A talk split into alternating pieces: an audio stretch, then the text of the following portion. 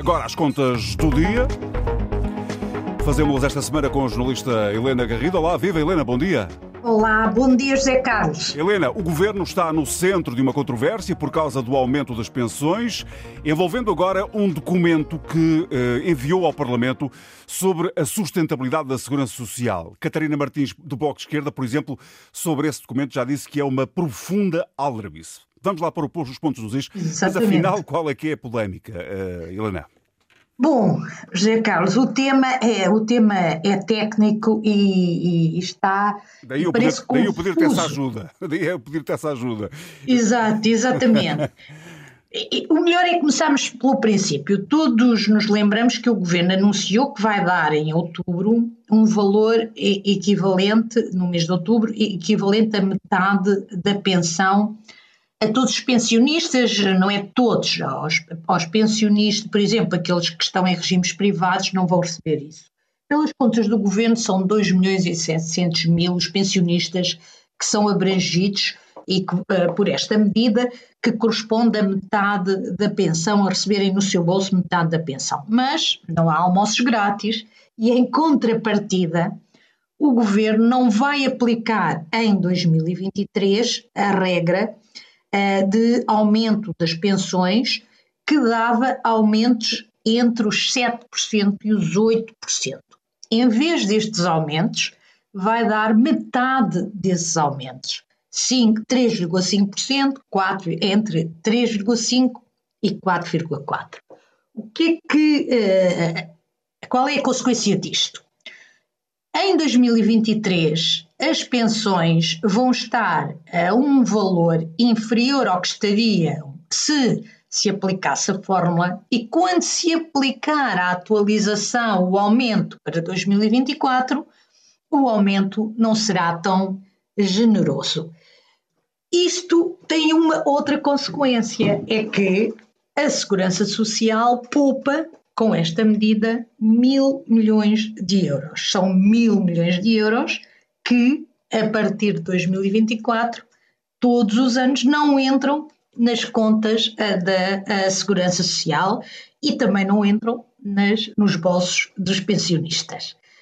Ora bem, numa primeira fase, o governo uh, rejeitou, aliás, a ministra do Trabalho uh, revelou uma capacidade de fugir às perguntas, nomeadamente na conferência de imprensa do, do, do Ministério das Finanças, e a primeira fase foi rejeitar que houvesse um corte e, de facto, uh, não estão, estão a omitir não diria que estão a mentir, a mentir, porque não há um corte, não há um corte como houve no tempo da Troika, as pessoas não levam efetivamente menos dinheiro para casa.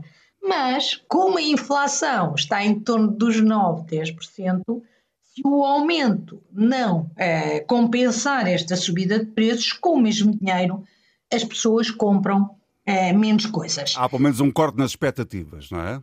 Há um corte nas expectativas, mas mais do que isso. Sim, mais do que isso. Há um corte material. uma redução. Uh, não percebi, José Carlos? Que estava a concordar contigo a dizer que há também um corte material, não é?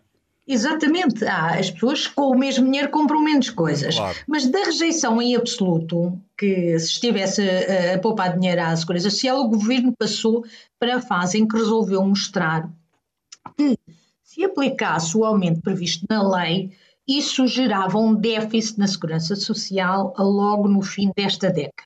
Ou seja, o que é que é um déficit? Penso que já todos sabemos, tantas vezes que falámos de déficit as receitas da Segurança Social, que recebe através eh, das contribuições, uh, fundamentalmente, seriam inferiores àquilo que ela teria de gastar e a prazo mais curto do que se esperava, o sistema de pensões deixava de ter dinheiro para pagar as pensões, é isso que significa uhum. a insustentabilidade do sistema de segurança social. E é, é, por estas contas que o Governo mandou para, para a Assembleia da República que Catarina Martins eh, fez essa acusação que acabaste de referir, eh, bastante violenta, de que aquelas contas são maldrabice. E porquê é que Catarina Martins diz que são maldrabice? Um minutinho, Helena.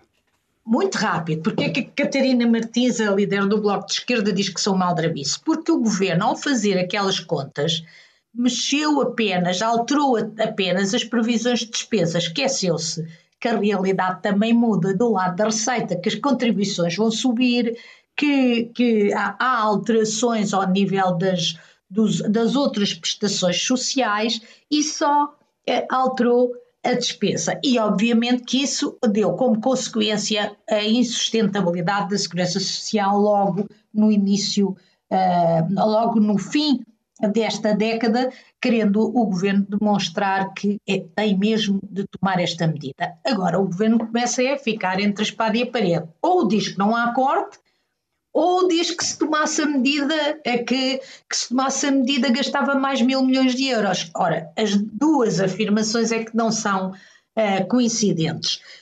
Quis usar aquilo que os economistas designam, de facto, se nós olharmos para a medida, ela é inteligente, uhum. E quis usar aquilo que os economistas designam como, uma, como uh, a ilusão monetária, mas os portugueses, pelos vistos, já não sofrem assim muito tanto. Bem, muito bem. Ilusão Helena, monetária, estamos José Carlos estamos sempre contribuinte para... Ah, com, com certeza que sim. Helena, voltamos amanhã com as contas do dia então. Até amanhã.